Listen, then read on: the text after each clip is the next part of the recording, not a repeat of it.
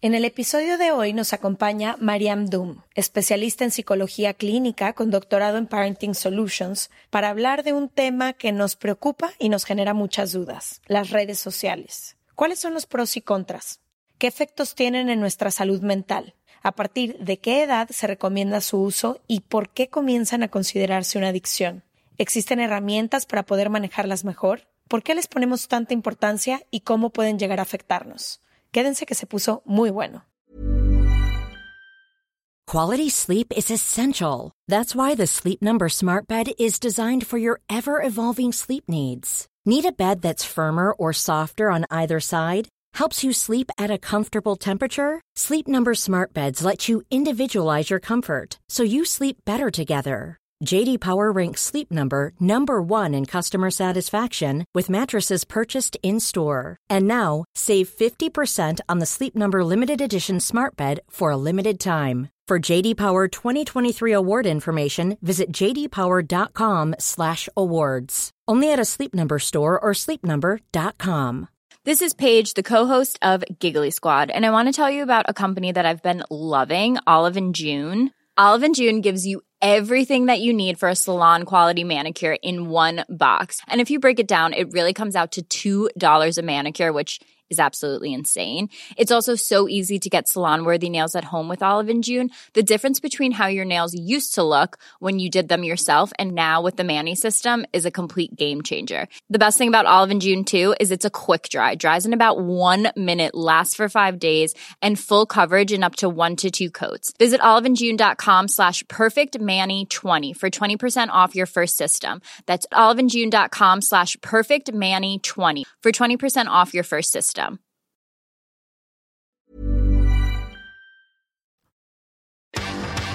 From the beginning.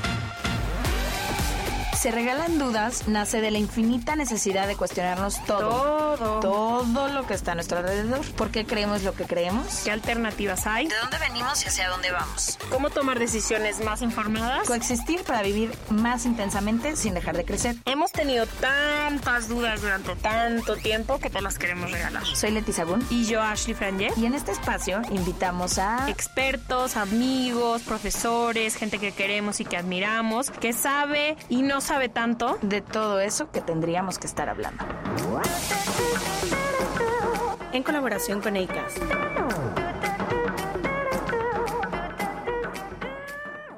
Bienvenidos a otro episodio de Se Regalan Dudas. Desde Miami. Sí, qué Felices emoción estar poder aquí. estar acá grabando tantas personas de tantos países latinos, porque aparte este es un lugar como Hub latinoamericano. Sí, que nos fascina.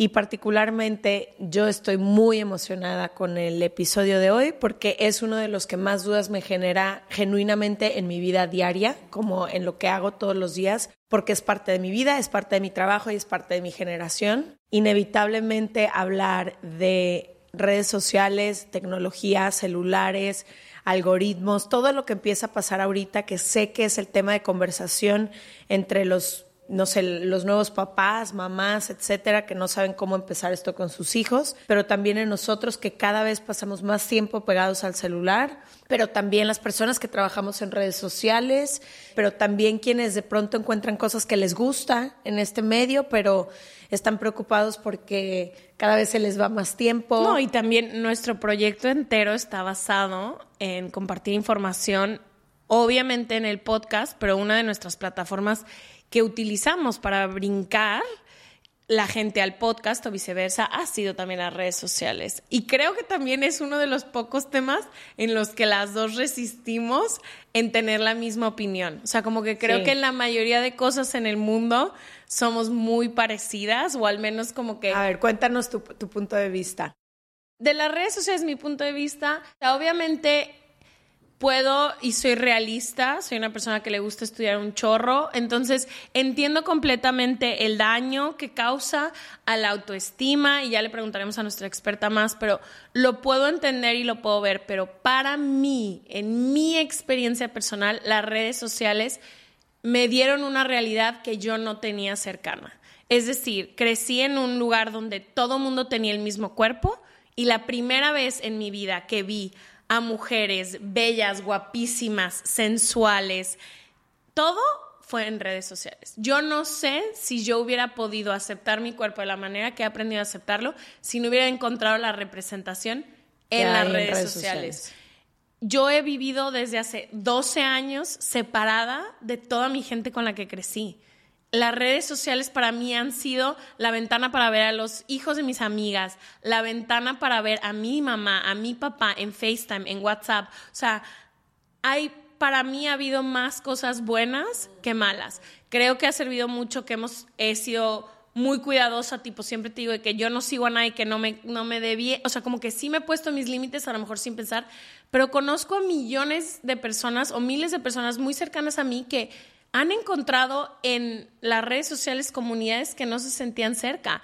Y hay miles de historias de gente que fue bulleada en la escuela, pero hizo amigas a través del gaming, hizo amigos, o sea, creo que es uno de esos temas donde existen las dos realidades al mismo tiempo, que es súper dañino para un chorro de cosas, para nuestra autoestima, nuestro amor propio, nuestra relación con el mundo entero totalmente, pero también ha sido la primera vez que hemos podido formar comunidades sin tener que estar cerca, ni limitado por nuestra posición geográfica, que es un privilegio. Quienes crecimos en ciudades grandes, donde hay todo tipo de diversidad, es un privilegio quienes viven en un pueblo en Rusia donde toda la comunidad LGTB, LGBT, LGBTQ donde toda la comunidad es literalmente mandada a la cárcel por existir, son importantes las redes sociales. ¿Por qué? Porque no solo organizan a la gente, pero encuentran que hay países en el mundo donde son aceptados, hay comunidades. Entonces, no sé, para mí ha sido muy difícil ser tan rígida con la opinión de las redes sociales son una mierda, porque en mi opinión han sido otro camino muy paralelo a mi realidad, la verdad. Wow, bienvenidos al TED Talk de Ashley Franje. Espero que lo hayan disfrutado. Cállate. Sí, mi opinión siempre ha sido, wow, como que yo siempre he estado asustada. Este tema que empezó un poco, creo que con el documental de The Nomás voy a decir que siento que lo que estudiaste te ha ayudado a tener un panorama más intenso sobre países que controlan a la gente y como em, compañías. Pues es que eh, estudié, no sé si les he contado en el podcast, pero yo estudié relaciones internacionales y es muy interesante cuando tú analizas todo lo que pasa alrededor del mundo desde la perspectiva del poder y del control y de como el status quo y demás, empiezas a entender que todo tiene un cierto tipo de interés, ¿no? Que después se le impone a la sociedad. Entonces nosotros como ciudadanos del mundo y ciudadanas del mundo creemos que las cosas son casualidad y hay que divertido las redes sociales y yo siempre tengo esta idea de pensar, ajá, pero ¿a qué costo? ¿No? ¿Qué hay detrás? Y creo que ha sido en años recientes, por ahí se hizo muy famoso un documental que se llama The Social Dilemma y ahorita con todo lo que está pasando alrededor de Facebook, que al rato Ash, que está clavadísima en ese tema, nos contará más.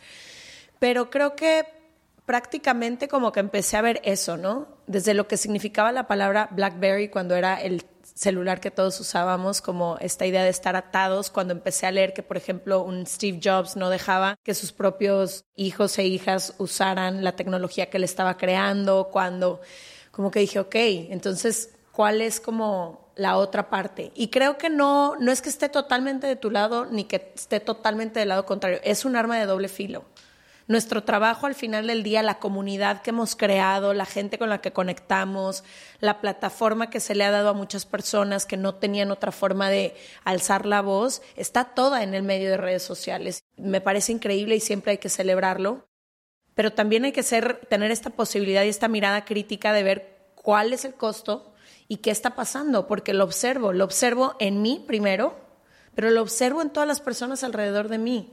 El tema de autoestima, de validación, de aprobación, de likes, de, followers, de expectativas, el marco de comparación que han generado las redes sociales.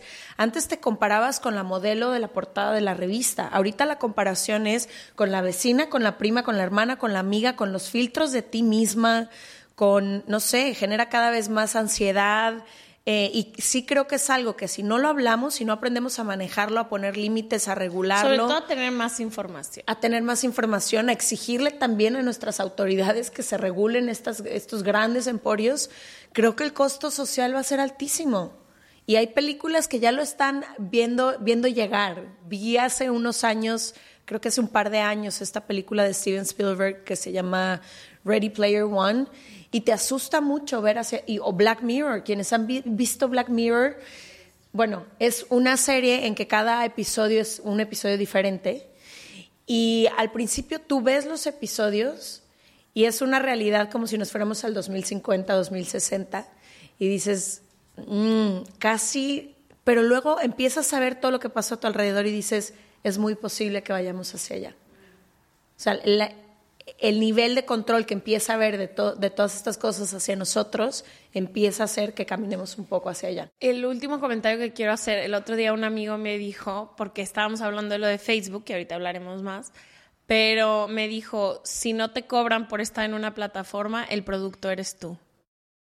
¡Pum! ¿Qué es lo que dice de Social Dilemma? Y fue como, los algoritmos están diseñados para que consumas más, pases más tiempo. Pero tú eres el producto, a ti te venden. A ti te venden a otras compañías. De va a haber 500 mil personas viendo tu producto. Este es el perfil. Sí, este, es, el perfil. Entonces me dijo, ¿cómo? Le dije, es que no, no sé qué. Y volteó y me dijo, si tú estás en una plataforma y no te están cobrando, el producto eres tú. Y si crees que no te conocen, prueba las cosas que te recomiendan. Todo, Todo. Siempre saben exactamente qué quiero, qué me gusta. Y si por algo le diste clic a algo, ya hay 200 opciones más. Entonces, bueno, qué buen tema. Sí. No puedo parar de hablar. Eh, vamos a darle la bienvenida a nuestra invitada. Ella es Mariam Doom, es psicóloga clínica, tiene practicando 13 años, pero especialmente le gusta mucho hablar de este tema de redes sociales por eso la invitamos, porque por ahí vimos que ella proponía un tema que nada más de leerlo me pone chinita la piel, pero dice el miedo a ser irrelevantes en el mundo de redes sociales. Y creo que es, eso es algo que le pasa solo a esta generación y a las que vienen, porque nuestros padres, por ejemplo, no lo entienden. Para ellos no era posibilidad, una posibilidad. Bienvenida. Bienvenida, María Gracias. Aquí estoy feliz en Miami. Mira, no tuve ni que viajar a LA para verla. Venimos a ti. un lujo, un lujo. Exacto. Oye, querida María, ¿qué piensas cuando escuchas todo esto que hablamos y sobre todo por qué dentro de tus 13 años de, de trabajo, por qué has decidido darle este gran espacio al tema de redes sociales? O sea, yo creo que entramos a las redes sociales con mucha, con falta de conciencia. Con falta de conciencia, la verdad, ese es el problema más grande que tenemos. ¿Estás de acuerdo? no, sabíamos. Fuimos la, la, primera generación. Sí. Totalmente. Y se nos olvida que hay gente brillante generando un producto. O sea, un producto que está diseñado para vender, al final, queramos o no. Pero es una plataforma espectacular. O sea, yo creo que para mí todos los procesos van para la evolución. Entonces, si nos ponemos a ver, eh, nosotros como humanidad nos tenemos que encontrar qué mejor lugar, qué mejor espacio que las redes sociales. Somos 7 billones de personas, ¿no? Algo así, ¿cuántos somos? Un montón. Y este es un espacio donde todos nos podemos encontrar. Entonces la tecnología existe para seguir el encuentro de la evolución, para mí, que tiene mucho que ver con la aceptación, con el conocernos. O sea, y empezó así, ¿no? Por el, tema que se llama redes sociales, yo me acuerdo la primera vez que sacamos Facebook y luego Instagram, empezó como un tema social en donde tú podías compartir con amigues, donde podías y luego ya fue que empezamos a atarnos hasta un... Claro, pero el tema fue ¿por qué? ¿Por qué comenzamos a, por qué empezó a ser una competencia de looks? ¿Por qué empezó a ser un lugar en donde en vez de sentirnos mejor con nosotros mismos, lo que sentimos es una sensación de inseguridad terrible? ¿Por qué nos sentimos irrelevantes cuando no haces más nada que conectar con gente? Y esa es la gran pregunta. O sea, ¿quién al final está controlando un poco este espacio, este encuentro? Hay una estadística que a mí me encanta, que tiene que ver con cómo nos relacionamos humanamente. O sea, esta es la primera vez en la historia que la tecnología se mete con nuestra, con nuestra manera de relacionarnos. Nosotros en el mundo real, más o menos, o sea, de manera aleatoria, conocemos a una persona diferente de nosotros de seis personas. Entonces tú pensarías que la red social es el lugar donde tú vas a encontrar gente distinta a ti pero resulta que no, resulta que la red social está diseñada para generar clusters de seres humanos. ¿Por qué? Porque tienes que vender más. Entonces tú piensas que es un lugar donde tú te puedes expandir y resulta que los algoritmos están diseñando procesos en la que ellos puedan vender más. Claro, entonces te, te ponen en una, en, un, en una red ¿ok? Y entonces yo siempre digo que es así, que yo estoy tratando de salirme para encontrar a otra gente, para expandirme, porque supuestamente está hecho para eso, pero resulta que no. Entonces ahí estamos viendo estos procesos que vemos de la polarización, en la que vemos que los demócratas y los republicanos no paran de pelearse. ¿Por qué? Porque nos tiran información constantemente distinta. Yo hablo mucho con los padres y les digo, bueno, tienes que meterte en la red social de tu hijo. O sea, es primera vez en la historia que vemos cosas distintas. Tú te metes durante por lo menos dos horas en tu feed y tú viste cosas distintas a ti y a mí, imagínate yo, y ustedes más o menos probablemente tienen un feed bastante parecido, pero imagínate yo y mi hija. Vemos y observamos cosas distintas. Entonces, ¿dónde están las conversaciones? Ella va a hablar de cosas muy distintas a mí. Que tú no vas a entender y viceversa. Exactamente. O intereses en comunes. ¿Sabes qué es fuertísimo de eso que, que, estás hablando? Primero, el algoritmo está diseñado para eso, para cuando te categoriza, lanzarte más información que te sesga todavía más, porque te van a dar más de lo mismo, ¿no? Si empiezan a ver, como tú dices, que, no sé, eres muy republicana, pues prepárate porque entonces más y más y más de eso y más te van a separar de toda la, parte demócrata, ¿no? Pero en todos los aspectos funciona así y a mí lo que me parece más grave es que tú todo el día estás consumiendo una información y creyendo que eso es todo lo que hay allá afuera, pero no te das cuenta que estás en un microcosmos y que hay otra persona que está consumiendo cosas completamente distintas al lado de ti, pero crees que este es como el común denominador y entonces creo que ahí es donde se vuelve, en lugar, como tú dices, en lugar de encontrarnos, nos estamos separando cada vez más. ¿Y qué pasa con nosotros? O sea, cuando nos estamos parados, estamos viviendo todos estos microcosmos individuales de a lo mejor nuestros padres, nuestros hermanos más grandes o más chicos. ¿Qué nos pasa a nosotros y cómo nos afecta esto? Claro, ahí empieza el tema del miedo. O sea, al final pasamos mucho tiempo enfrente de la pantalla y perdemos la capacidad de segregar oxitocina, que es la hormona del amor. O sea, la pantalla hace que uno tenga dopamina, dopamina, dopamina. ¿Qué es, qué es la dopamina? La dopamina es la hormona que genera la motivación a actuar, básicamente. ¿ok? Entonces, las redes sociales generan la dopamina social. La dopamina social, eh, tú sientes que ahí está un encuentro que te hace sentir bien socialmente, pero realmente te está distanciando de la sensación del amor verdadero, del amor real.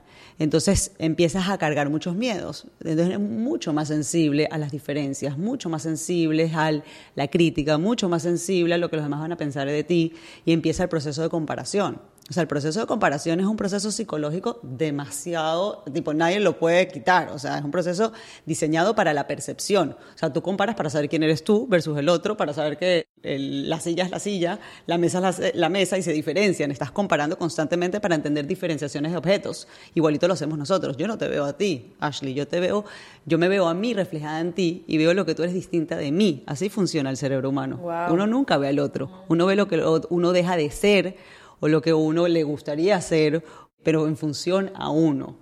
Entonces, claro, está, las redes sociales al final es un lugar que te ensimisma muchísimo. Terminas muy ensimismado al final y piensas que todo tiene que ver con esa la importancia que tú supuestamente tienes hacia el mundo.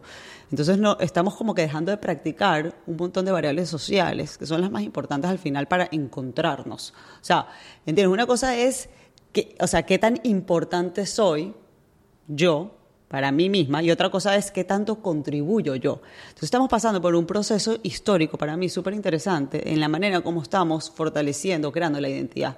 O sea, la identidad a nivel animal se crea con dos aspectos. Una tiene que ver con qué tan fuerte eres tú. O sea, de chiquitas te dicen, ay, es que tú juegas tenis buenísimo, tú deberías ser un jugador de tenis, vas creando la identidad, ¿verdad? O qué piensan tus papás de ti. Entonces, tus papás piensan tal cosa o la otra cosa de ti, tú empiezas a crear tu identidad en función a cómo te ven los demás y en función a tus fortalezas. Y se nos está olvidando lo más bello de la, de la, de la creación de tu identidad, que es la contribución.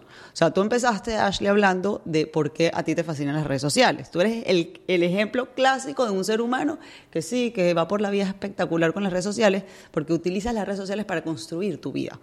¿Me entiendes? Entonces, si tú usas las redes sociales para construir, la palabra construcción, para construir tu vida, entonces no vas a tener ningún problema. La red social va a ser una herramienta para ti. Pero lo que estamos viendo es que al final la red social se está convirtiendo en mi imagen, en quién soy yo, y no en una estrategia para construir, porque tenemos a los niños en un empezando a usar la red social justo en el proceso de, generación, de creación de identidad como tal. Entonces ahí, sí, la red social es maravillosa para los adultos, pero no para los niños. O sea, estamos pensando que para los niños es el mismo proceso que para nosotros, pero el, cerebro está en procesos completamente distintos cuando tú eres un adolescente, cuando tú eres un preadolescente, cuando tú eres una persona de 30, 20 años, o sea, estás pensando en la parte laboral, en mejorarte como persona, luego a los 40 años otro mundo. O sea, si yo les cuento los cuentos que no me quiero desviar, pero de cómo usa un hombre a los 40 años la red social, dices, no, no puede ser. ¿Me entiendes? Sí, sí, son procesos diferentes. No, y realidades que cosas que buscas, ¿no? O sea, ahorita que dices que yo lo he utilizado para construir, para mí fue una tarea que me dejó un psicólogo una vez. Y me dijo, busca personas que se vean como tú y encuéntralas. Y yo me acuerdo que yo buscaba y buscaba y encontré. Y ya de ahí todo, o sea, me dedico muchísimo a postear, a encontrar ropa, sí, todo. Pero no fue natural, o sea, no sé cómo hubiera yo habitado las redes sociales si alguien no me hubiera puesto ciertos parámetros como busca esto. Totalmente. Y sabes que a mí me llama muchísimo la atención y me gustaría que nos enfoquemos un poco en eso que dices. Nos estamos construyendo y pensando que somos lo que estamos proyectando en redes sociales y eso a mí me parece que es de lo más delicado porque genera muchísima ansiedad y lo veo en las personas cercanas a mí desde al momento de postear, qué voy a postear, cómo lo voy a curar para ver cómo voy a mostrar al mundo, qué decido mostrar y qué decido no mostrar, cómo va a ser recibido eso que puse, ¿no?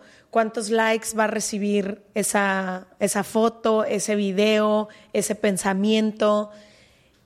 Y es como si no sé qué es lo que, pero pareciera como un tipo de droga, como mientras más comentarios, mientras más, ay, wow, te ves espectacular, y poniendo estas fotos de la pareja feliz, la familia hermosa, el mejor todo, pero solo desde esta necesidad que, que tenemos de esto es lo que yo quiero mostrarte, pero no es quien yo soy en su integridad total. Y entonces, cuando sí me tengo que presentar al mundo real como yo soy por completo y no puedo editarme, siento que es como un conflicto y pasa muchísimo ahorita. Y no sé, a veces yo digo, no es, como que me trato de recordar mucho a mí misma, no es el mundo real, no es el mundo real.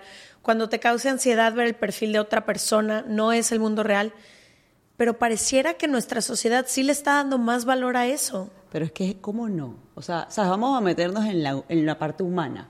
Porque al final somos humanos, que significa que tenemos un cerebro que es un órgano que nos controla nuestros pensamientos, nuestras acciones. O sea, no nos podemos desviar del funcionamiento del cerebro. ¿Cuál es el miedo más grande de todos los seres humanos? Hablar en público. Ah, hablar en público. Yo te iba a decir como no, no, ser, no sentirse amado, no pertenecer. si tú le preguntas, el 70% de los seres humanos le tienen miedo a hablar en público. O sea, fobias. No estoy hablando... De parar. Ah, ah, ah estamos hablando de fobia. Ah, ok. Public speaking. ¿Ok? Entonces, fíjate, tú quieres... ¿Cómo tú vas a...? Fíjate esto. O sea, yo agarro y pongo mi imagen, ¿verdad? Frente a un público al final. Es una pantalla, pero pongo mi imagen. ¿Cómo no voy a estar preocupado de qué van a pensar de mí? ¿Cómo no va a estar pendiente? Ay, ¿será que a la gente le gustó o no le gustó? O sea, yo misma, que de verdad que tengo, mira, años de terapia. Porque además, si no te preocupara en absoluto, ni siquiera lo pondrías. Estamos de acuerdo. Alguien que ni siquiera necesita ser visto de ninguna forma para nada, pues ni siquiera tiene la necesidad. De... Pero, o sea, a veces tienes que trabajar o también, ¿sabes? Al final, esto es una presencia. O sea, tú, tú para ser presente hoy en día tienes que tener algún tipo de imagen digital. Tienes que tener lo que yo llamo el avatar. Digital tiene que estar. Entonces, por un lado es, obviamente que nos va a importar 100% la imagen que tengamos ahí. ¿okay? Obviamente nuestro cerebro va a buscar saber si gustó o no gustó. Son procesos inconscientes que no podemos parar. Sí, es como cuando le das un regalo a alguien. ¿Te gustó o no te gustó? Exacto. Exacto. O sea, nuestro cerebro, nuestro cerebro hay un proceso súper chévere que yo no lo aprendí en, la universidad, o sea, es research nuevo que, que existe, que habla sobre el cerebro social. El cerebro social tiene un proceso que no sé cómo se dice en español, sorry, pero leo mucho en inglés, que se llama mentalizing. Y está todo el tiempo prendido, que significa que la manera como yo me relaciono con ustedes es que yo las veo y según cómo están mirándome, yo sé qué decir y qué no decir. Yo estoy constantemente prediciendo lo que el otro siente o piensa de mí. Y así nos conectamos humanamente. ¿Por qué?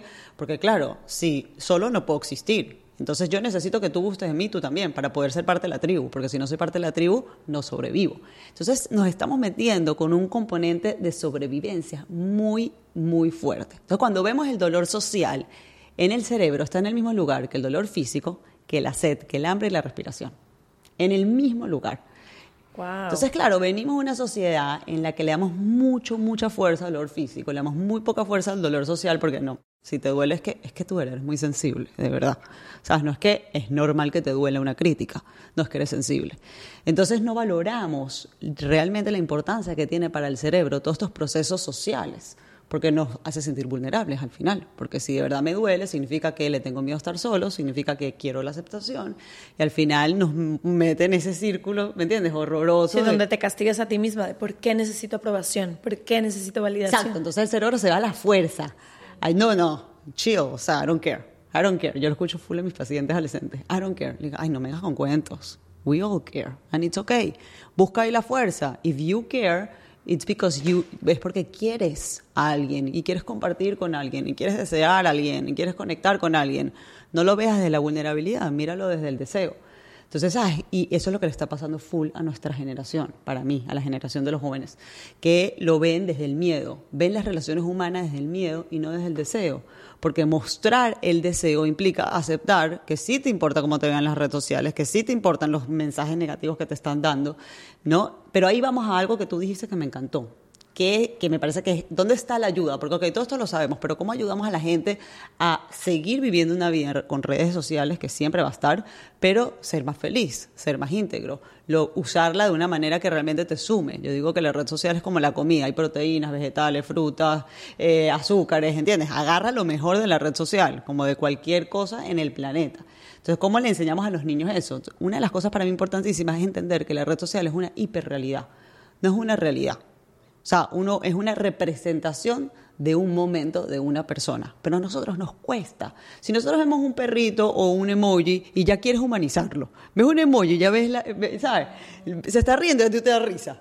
¿Me entiendes? ¿Cómo no vas a ver la imagen de alguien, un ser humano que aparte conoces, y no lo vas a tratar de humanizar, cuando realmente simplemente es una presentación de un momento, no de la vida de esa persona? Planning for your next trip? Elevate your travel style with Quince. Quince has all the jet setting essentials you'll want for your next getaway, like European linen, premium luggage options, buttery soft Italian leather bags, and so much more. And it's all priced at 50 to 80% less than similar brands. Plus, Quince only works with factories that use safe and ethical manufacturing practices. Pack your bags with high-quality essentials you'll be wearing for vacations to come with Quince. Go to quince.com slash trip for free shipping and 365-day returns. A lot can happen in three years, like a chatbot may be your new best friend. But what won't change? Needing health insurance. United Healthcare Tri-Term Medical Plans, underwritten by Golden Rule Insurance Company, offer flexible, budget-friendly coverage that lasts nearly three years in some states. Learn more at uh1.com. Este mes, Leti y yo nos tomamos unas merecidas vacaciones. En lo personal, necesitaba un tiempo de desconexión para estar solo conmigo y con las personas que quiero. Uno de los planes que hicimos fue ir a uno de mis lugares favoritos, el mar. Por eso decidí comprarme un traje de baño lindo, protector solar y algunas otras cosas que quería llevarme a la playa. Después de comprar lo que necesitaba, usé una app que se convirtió en mi más grande aliada, porque me regresó dinero en efectivo y me recompensó por muchos de los gastos que hice. La app se llama Hypora y es muy sencilla, rápida y segura de usar. Hybora me ha regresado dinero por comprar en tiendas como Lowell's, Macy's, Sephora, Best Buy y mucho más. Tú también puedes empezar a usarla y recibir dinero por comprar desde comestibles hasta artículos del hogar y de belleza. Lo único que tienes que hacer es agregar tus ofertas en la aplicación, subir tu recibo y listo. Obtendrás dinero real que podrás depositar a tu cuenta bancaria, PayPal o tarjetas de regalo. Si tú también quieres aprovechar estos beneficios, en este momento, para ti que eres parte de nuestra comunidad, Hybora ofrece 5 dólares por solo solo probar Aibora usando el código DUDAS cuando te registras. Simplemente ve a la Apple Store o a Google Play Store y descarga la aplicación Hybora completamente gratis para comenzar a ganar dinero en efectivo y use el código DUDAS. Eso es I-B-O-T-T-A en App Store o en Google Play con el código DUDAS.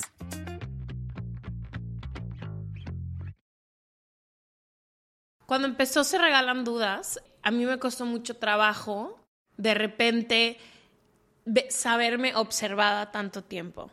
Y eso que Leti y yo hemos puesto muchísimo esfuerzo de nuestro trabajo personal a mantener nuestra vida privada, a nuestros hermanos, a nuestra familia, lo más protegida posible y sobre todo nuestro presente, con quien salimos ahorita, las cosas que estamos haciendo, dónde estamos. O sea, hemos puesto mucho esfuerzo a enfocarnos a el trabajo que estamos haciendo, no quién soy yo.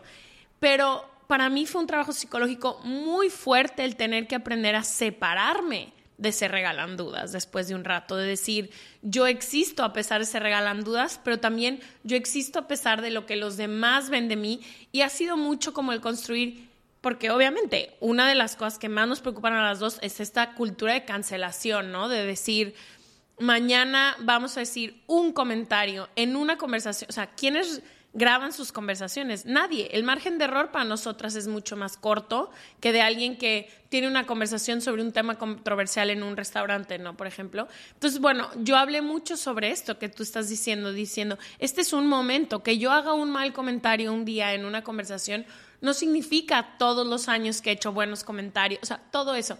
Pero, ¿cómo entonces habitamos y entrenamos a nuestro cerebro y a nuestra gente para eso, para entender que son minutitos, ni siquiera un minuto, es un segundo, porque lo que ves, una foto, es un segundo de una vida entera. Bueno, yo siempre digo que las cosas, o sea, antes de evolucionar viene caos. Entonces yo sí creo que vamos a pasar por un proceso de caos de salud mental, fuerte, que lo estamos viviendo, exacto, que tiene que ver con eso, o sea, tiene que ver con eh, nuestra insensibilidad ante los errores. O sea, nuestra, nuestras ganas de, de generar tanto juicio en el otro que al final viene la inferioridad. O sea, del miedo a la inferioridad. Esta necesidad tan grande del perfeccionismo, que al final de regreso también busco el perfeccionismo porque no tolero ni un poquito la posibilidad de que pueda ser juzgado, no aceptado, criticado y el miedo al fracaso al final. O sea, porque lo que tú me dices también viene de ese miedo al fracaso. Entonces yo digo de que es primera en la historia, que me encanta la idea, que le tenemos que prestar atención al cerebro, a la regulación emocional.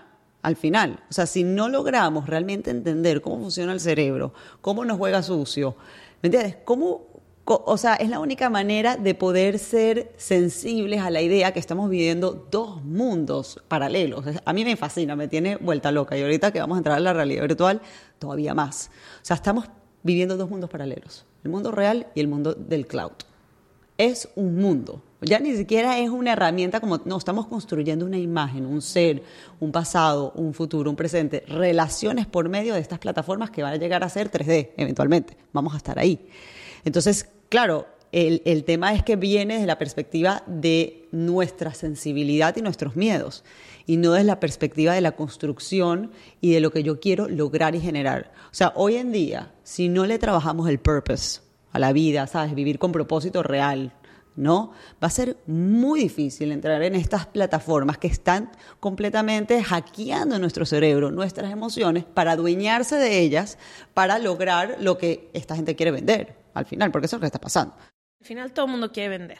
Todo y, y, está bien, o sea, no tiene nada de malo. Lo que pasa es que lamentándolo mucho, como todo en la vida, es a cuestas de nuestra salud mental, es a cuesta de las relaciones humanas, es a cuesta de nuestro tiempo, que para mí es lo más preciado. O sea, nos están robando nuestro tiempo y ahí viene para mí la, la sensación de irrelevancia.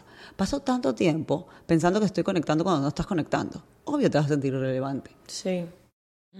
¿Y qué hacemos? ¿Cómo se habitan estas redes? O sea, ¿cómo llegamos? Estás hablando de trabajar el propósito de la vida, ¿no? Llegamos, además de trabajar el propósito de la vida, ¿cómo habitamos las redes sociales para construirnos y no destruirnos? O sea, ¿cómo? Porque lo que creo que pasa mucho, no sé si quienes nos escuchan se identifican, pero creo que el problema más grande es que se vuelve un proceso inconsciente.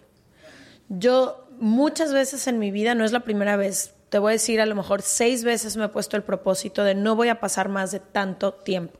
Solo lo voy a usar para trabajo. Voy a, me pongo estas metas, uso a veces hasta la cosa del celular que te dice de qué hora a qué hora y luego te avisa ya te pasaste tu tiempo, todo.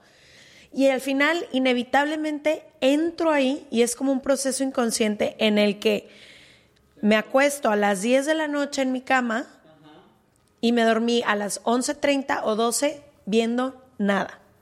No aprendí nada, no te puedo decir qué pasó en ese rato. Al día siguiente me despierto y ni me acuerdo qué vi, pero ahí estuve, dándole, dándole, dándole, dándole en automático. Totalmente. Mira, yo tengo screen time en Instagram, ¿ok? Está apagado a propósito, para no meterme ahí a dos minutos. entre paciente y paciente me meto a ver si alguien escribió, porque tengo las notificaciones, las tengo Entre paciente y paciente, cuando estás haciendo una fila en el semáforo, en todos estos momentos que por lo menos podías tener un ratito de reflexión. Exacto. Es el automático, es lo que te digo, es muy inconsciente el proceso en el que se ha convertido la red social y por eso sé que varios expertos y expertas empiezan a catalogarlo como una adicción. Totalmente, y es una adicción, es, lo que tenemos que entender. Tipo, hasta que no dejamos de, aceptar eso, que no es porque uno es más débil que el otro.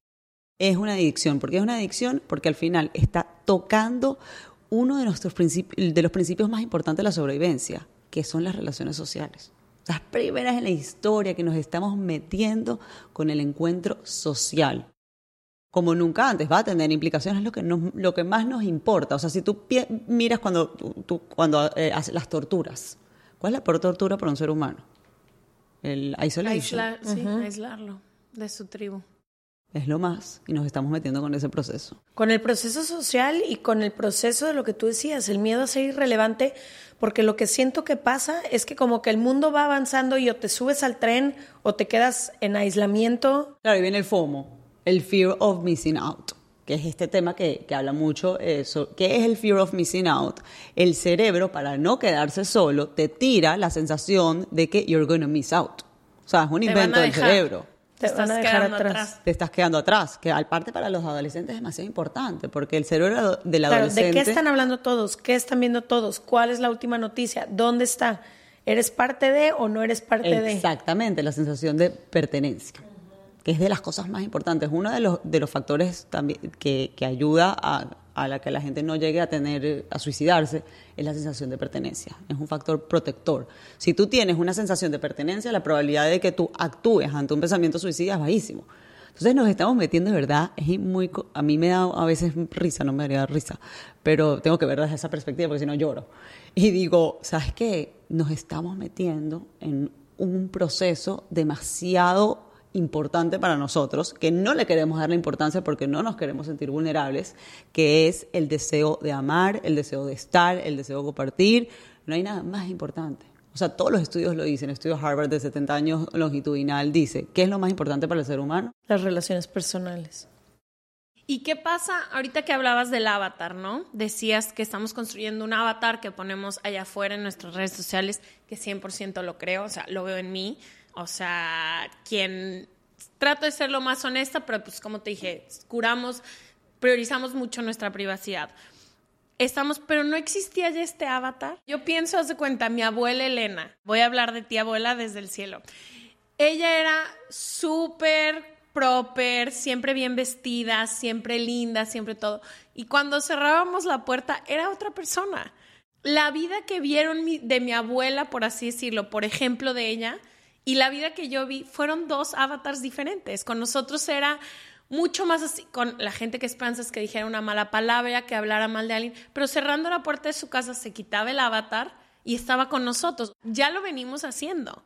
Total. Sí, pero ahora imagínate que todos se maximizan y, y se potencializa y ahora el rango de comparación, las posibilidades. Pero no nos comparábamos ya con, o sea, no se comparaba Elena con otras abuelas. Claro, pero es que creo que la diferencia es que cuando tú ves un perfil en redes sociales, tú estás buscando ver quién es esa persona. Tú no estás buscando ver el avatar. O sea, si yo me ves aquí muy seria, pero mírame rumbeando. Vas a decir, ya va, espérate, yo no hablé con esta persona, o sea, nada que ver, ¿no? O en la casa. Entonces nosotros entendemos que uno tiene distintas maneras de ser según las circunstancias. Y no terminamos de entender que Instagram o TikTok es otra circunstancia. Tú no puedes conocer a alguien en Instagram, tú no puedes conocer a alguien en TikTok. Es una circunstancia, es un avatar. Pero está nuestro afán de humanizar lo que vemos, o sea, que es un proceso al final inconsciente, que no, que no nos quedamos en eso, no vamos más allá. Yo, yo pongo el ejemplo full con la casa de papel, ¿sabes? Con los personajes malos, al final son los ladrones, yo estoy enamorada de los ladrones. O sea, porque, claro, el director los humaniza tanto que a ti se te olvida que son ladrones. Claro. Estamos buscando. Y hasta el final quieres que se roben todo. Exacto. Que ganen. que ganen y nadie los encuentre. Sí, y también, no sé, a las cosas que entonces, por añadidura, se le están empezando a dar valor, ¿no? Porque ¿quiénes son estas celebridades, influencers o personas que empiezan a triunfar en, redes sociales, por así decirlo? Y creo que también ahí es todo un tema de conversación, porque entonces tú ves, ah, ok, entonces esta persona, su trabajo es viajar, comer, tener ropa nueva eh, todos los días. Sus desayunos se ven de tal manera. Sus desayunos espectaculares y por eso tiene valor social y por eso está teniendo reconocimiento y además le pagan. Y entonces ahora yo sé que todas las, y, lo, lo, he estado viendo en muchos videos y TED Talks recientemente, que todas las nuevas generaciones aspiran a eso. Como yo que quiero ser, yo quiero ser influencer porque siento que era lo que nos pasaba a nosotras con las celebridades cuando éramos más niñas. Como que ves este avatar el glamour y dices, wow. Claro, pero y me encanta que pongas esto porque aquí tenemos que hablar un poquito de los algoritmos. Los algoritmos están diseñados para la viralidad. O sea, ese es el propósito de Instagram. A Instagram no le importa más nada, sino que sea el contenido viral porque en lo que compartes está el poder. O sea, si nosotros estuviésemos en las redes sociales y no tuviésemos la capacidad de compartir contenido, no pasaríamos tanto tiempo en la red social.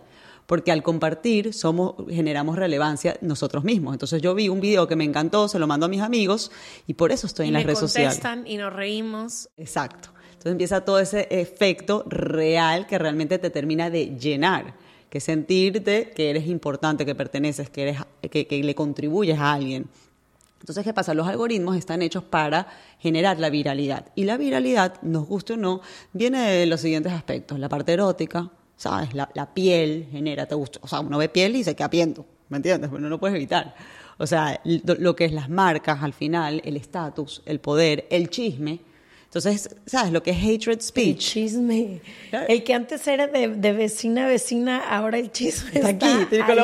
Tienes toda la razón. Aparte, el chisme es muy poderoso para, para ellos, porque genera mucho tiempo que uno se queda en la plataforma, porque empiezas a ver, ¿y qué dijo este? ¿Y qué dijo el otro? El hatred Nosotros, Leti y yo, tenemos una anécdota que pasamos una hora y media en Marruecos leyendo un tweet de Selena Gómez y Justin Bieber. Una hora, estando en Marruecos. y todavía le digo, ¿qué hicimos? Una hora entera leímos Twitter sobre un chisme Era de un, ellos. un hilo. A ver, Ash, quiero que nos digas un poco de lo que has aprendido en este research de, de lo que está pasando con Facebook recientemente. Bueno, lo que pasó con Facebook es que alguien de adentro, un whistleblower, que se llama, ¿cómo sería en español? Como un, una persona que decide, no, un chismoso es, pero una persona que adentro de una empresa decide hablar. Romper su tratado de no poder hablar. La mayoría de los empleados en empresas como de tecnología así firman diciendo que no pueden hablar sobre los secretos, por así decirlo. Esta persona decide hablar después de que se da cuenta que Mark Zuckerberg está mintiendo frente al Congreso de Estados Unidos. Y hay varios, o sea, hay varias como puntos, pero uno de los puntos más importantes es esto que tú dices, que la plataforma prefiere engagement, que es compartir, comentarios, likes, todo, sobre todo lo demás. Entonces. Sobre ética, sobre. Sobre ética, sobre mensajes de odio, información que es falsa, sobre todo. Entonces, lo primero que hace en cuanto algo se empieza a viralizar es tratar de aplazar el tiempo en que se revisa si es de odio, si es bla, bla, bla, y que prioriza eso. Otro ha sido muchísimo que uno en cada tres, creo, adolescentes han dicho que su cuerpo y la manera en la que se ven a ellos mismos se ve sumamente afectada por las plataformas que son Facebook, que es WhatsApp, Instagram y Facebook, la red. Y que la empresa sabe esto y continúa actuando de la misma manera. Y otra ha sido que se supone que hay reglas que rigen el universo de Facebook, ¿no? Que es no se puede compartir pornografía, no se puede compartir mensajes de odio, no puede haber bullying, no no sé qué. Y se dieron cuenta que hay una cosa que se llama whitelisting, que es gente que está exenta de eso. Muchísima gente como famosos, Trump, Neymar y así, que lo que hacen es quitan las, las reglas para ellos porque se vuelve un conflicto de PR. ¿Qué pasó cuando pasó que Rihanna postea una foto de ella encuerada? Eh, y le bajan la foto. Y Rihanna se queja y dice, no me dejan expresar mi cuerpo y le sale más caro a Facebook ser contundente con sus reglas que dejar a Rihanna hacer lo que quiere. Entonces le quitan a Rihanna el candado. Ah, y como eso hay una lista enorme. Entonces está Trump, está Putin, está la mayoría de los jefes de estados, están muchísimas celebridades. Neymar posteó fotos de una mujer encuerada con la que tuvo un encuentro. Entonces, todo este research que le entrega este whistleblower al Washington Post dice esto de todas las atrocidades que la, la misma compañía sabe y decide no actuar. Exacto. Entonces, cuando tú empiezas a darte cuenta de los algoritmos, que aparte los desconocemos los algoritmos, tú por lo menos tú vives en este mundo y tú entiendes cuando te enfermas, cuando te pegas, cuáles son las reglas de trabajar, vives en un gobierno donde las reglas más o menos se conocen, pero ¿cuáles son las reglas del mundo de la red social? O sea, y existe... No, ¿y cuáles son los límites? No, son, son empresas que no tienen ningún tipo de regulación, ninguno. Ningún tipo. Pueden hacer lo que quieran. Y, y, tú no lo sabes. Entonces, para mí, ¿dónde está mi, mi nervio realmente? Es en el free will. O sea, el, free will. El, libre, libre, albedrío. El libre albedrío es las cosas más bellas que tenemos. O sea, lo, existe en esta tierra. Yo no sé si va a existir el libre albedrío en el mundo digital, en el mundo de la realidad virtual. O sea, serán, seremos capaces de, de, generar un libre albedrío en esas plataformas donde hay un código por detrás, donde hay un proceso sintético por detrás. Y cuando vemos la cantidad de tiempo que estamos pasando en estas plataformas versus el tiempo que estamos pasando en el mundo de verdad, olvídate de que el tiempo que trabajo, que duermo, que como, no. El tiempo que paso, que no estoy ni trabajando, ni comiendo, ni, me, entiendes? Ni haciendo algo, eh, sino chill, o sea, no tengo nada que hacer. ¿Estoy pasando ese tiempo de la misma manera que lo paso en el mundo digital o no? Wow. Oye, María, eh, se nos está acabando el tiempo y me fascina este tema. Me gustaría quedarme horas más, pero hay dos cosas que me gustaría que hablemos antes de irnos. La primera es qué tips nos puedes compartir si ya sabemos que estamos en este universo y queremos navegarlo de forma más responsable y más consciente para no estar así de, ay, no supe ni qué pasó y ya son 20 años que le dediqué a esto. este, y la otra es cómo se vería una forma responsable de compartir cosas en redes sociales, porque Ashley no me dejará mentir, yo llevo 10 años más o menos que mi trabajo y muchas de las colaboraciones, intercambios, etcétera, que hago, pues son en redes sociales. al final es mi plataforma en la que en la que yo trabajo, ¿no? Literalmente, no solo con el podcast, sino también en, mi vida profesional. Y siempre estoy como en esta lucha interna de no quiero generar más ansiedad, no quiero contribuir a estas cosas que a mí misma me han hecho daño y que sé que pueden afectar, pero sí quiero compartir, pero qué comparto, pero quiero ser auténtica, pero a veces lo auténtico no funciona en números.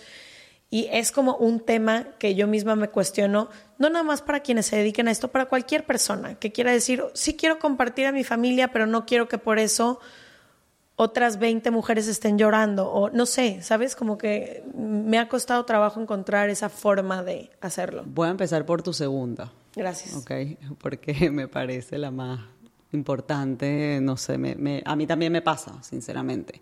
Y yo creo que lo primero es ¿sabes? Eh, hablamos mucho de la autenticidad, ¿sabes? Tipo, quiero ser auténtica, quiero ver auténtica, porque vivir en duda es horrible.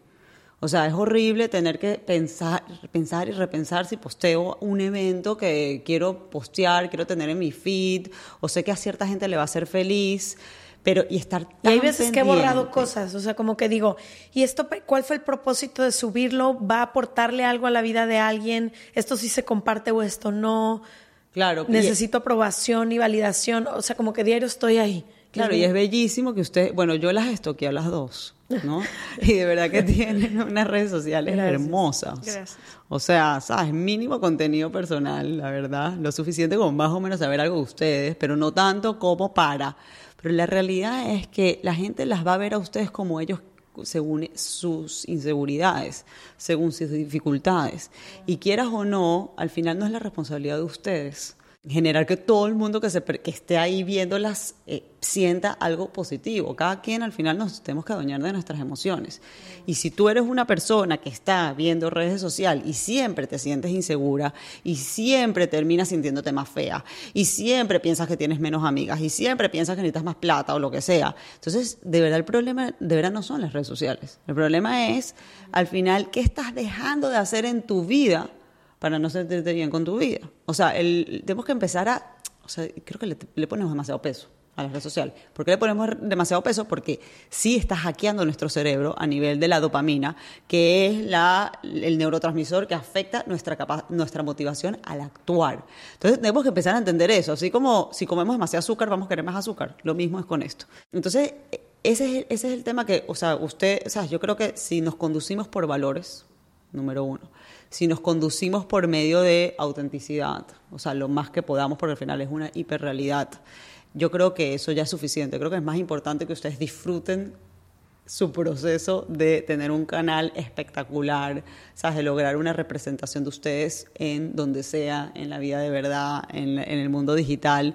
Creo que, que si uno vive la vida de verdad disfrutándose, al final yo creo que ayuda a que todo el proceso sea un poquito más genuino y menos cargante. No sé qué opinan ustedes. a mí no me causa tanto conflicto como Leti, como que yo tengo mis como mis cosas que decido sí no, pero creo que lo que dices que más me llevo es al final siempre es personal. Cada quien te ve depende de la historia, del contexto de la vida. En ningún momento quisiera yo compartir algo que pudiera incitar a que alguien le llegue odio o que alguien a una minoría o algo haga algo, pero al final del día no podemos, es como en la vida real, no puedes hacer nada por lo que los demás piensen, ni por lo que los demás, como decían, actuar por algo que tú dices. Completamente. A mí me pasa que yo hablo mucho de parenting y yo no soy mamá perfecta cero mamá perfecta, cometo miles de errores. Y pienso que al final en los errores está el aprendizaje. O sea, mis hijas tienen que aprender de mis errores, sorry. No les, así como yo tuve que aprender los errores de mis papás.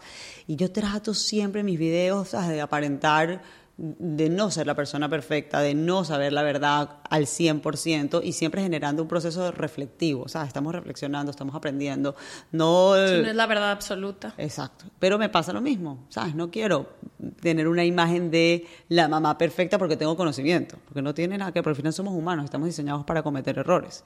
Y con el respecto a los tips para el resto de la gente, coño, uno tiene que concientizar cómo se siente. O sea, uno está pensando tanto en lo que uno quiere, en las expectativas, en que si eres suficiente o no, y se nos olvida el sentir. Usar el sentir en cada situación que estamos como referencia de verdad del próximo paso.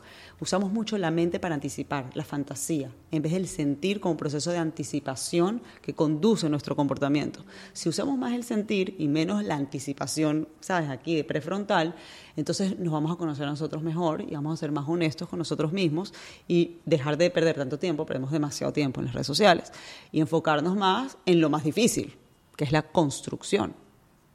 ¿Me entiendes? De mi vida, de lo que quiero, de lo que es importante para mí. Entonces, bueno, y es un proceso de vida. Yo ya pregunta no tenía, pero sí quería decir, creo que hay ciertos ejercicios que no siempre yo los he aplicado, pero las pocas veces que sí he notado grandes diferencias, como de verdad dense la oportunidad, aunque sea esta semana o este mes, de cuando estén con alguien que verdaderamente aprecien, ya sea tu familia, amistades, pareja, lo que sea, dejar el celular a un lado, pero a un lado realmente. O sea, no tenerlo a la mano e inconscientemente estarlo volteando, sino de verdad aparte, poder estar presente en el momento en el que estamos que se nos olvida. Y también algo que a mí me ha ayudado mucho y no lo hago últimamente, es más, hoy voy a intentar hacerlo, es no ponerlo en mi mesita de cama, que no sea lo último que veo en la noche y lo primero que veo en la mañana, porque paso un rato ahí y no me aporta nada positivo como primera cosa y como última cosa cuando al final más bien hago una reflexión del día o medito o me despierto y primero me tomo mi té y mi día es diferente y a veces estoy así como en este automático y se me olvida, pero creo que esos son buenos tips que yo les podría compartir. Sí, total. Ta- Mi última pregunta que quería ir, no me quiero ir sin hacértela porque sé que muchas de las personas que nos escuchan están siendo mamás por primera vez o muchos hacen crianzas colectivas de hijos de hermanos y demás. ¿Qué tips les darías a las que hoy están empezando a tener hijos que ya nacen? No como nosotros que se nos introdujo a los 16 años el Facebook, que ya nacen sobre Sí, esto. Y que sus amiguitos a los 10 años ya tienen TikTok Exacto. y ya quieren hacer bailes y ya quieren, ¿no? Total, bueno, yo estoy en contra de que los niños estén en redes sociales antes de los 12 años, aunque creo que hay que subir la edad y creo que se va a subir la edad porque no nos va a quedar de otra por los efectos negativos que vamos a ver en la salud mental y las regulaciones que vienen, que estoy súper contenta. Pero la gente que tiene hijos muy pequeños, aprendamos de los errores. O sea, si ya sabe, si ya estamos hablando que los niños de 10 años están en TikTok y que les hace daño, y tú tienes un niño de 7 años, no hagan lo mismo. Ya, aguántate hasta los 12. Yo no entiendo cuál es el apuro de meter a los niños en esta plataforma. O sea, los niños de 0 a 12 años necesitan trabajar la curiosidad muchísimo y la creatividad. Y esos son dos procesos que se eliminan en las redes sociales para un niño. Entonces yo digo, de, ah, lo, trata de poner, no usen YouTube de verdad. De 0 a 12 años no es necesario YouTube. Digo, ¿por qué es tan necesario? No es que aprenden full, ¿para qué tiene que aprender? ¿Eh? Uno aprende después. A esa edad hay que jugar, hay que curiosear, hay que hacer cosas locas, hay que Actividades. payasear.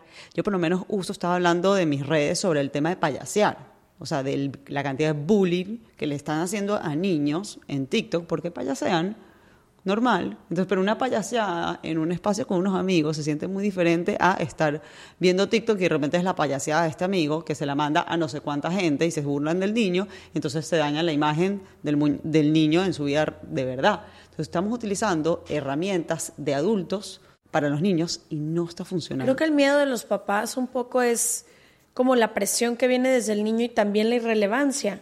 Si todas mis compañeritas de clase están haciendo bailes y hablando de TikTok y viste no sé qué y viste y viste y viste y a mí no me dejan en casa, como que creo que viene un poquito desde ahí, ¿no? Sí, entonces yo hice un, un challenge, TikTok, eh, un ch- challenge para padres de TikTok, lo llamé.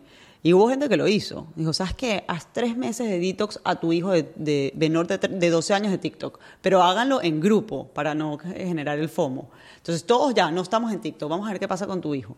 Si se concentra más en el colegio, si se viste más rápido en la mañana porque no está pegado al celular, si deja de hacer los bailecitos y empieza a inventar cosas nuevas.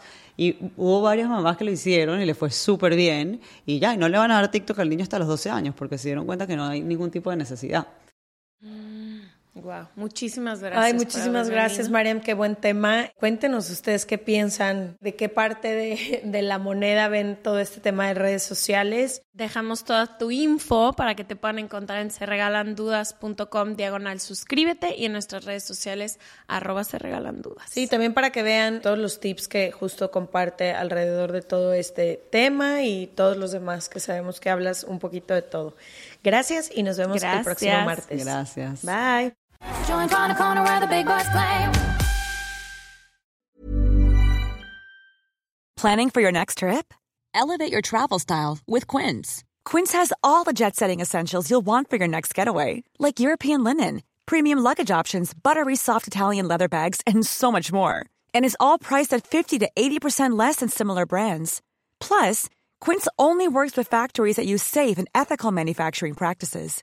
Pack your bags with high-quality essentials you'll be wearing for vacations to come with Quince. Go to quince.com slash pack for free shipping and 365-day returns. Mom deserves the best, and there's no better place to shop for Mother's Day than Whole Foods Market. They're your destination for unbeatable savings, from premium gifts to show-stopping flowers and irresistible desserts. Start by saving 33% with Prime on all body care and candles. Then get a 15-stem bunch of tulips for just $9.99 each with Prime. Round out Mom's menu with festive rosé, irresistible berry chantilly cake, and more special treats. Come celebrate Mother's Day at Whole Foods Market.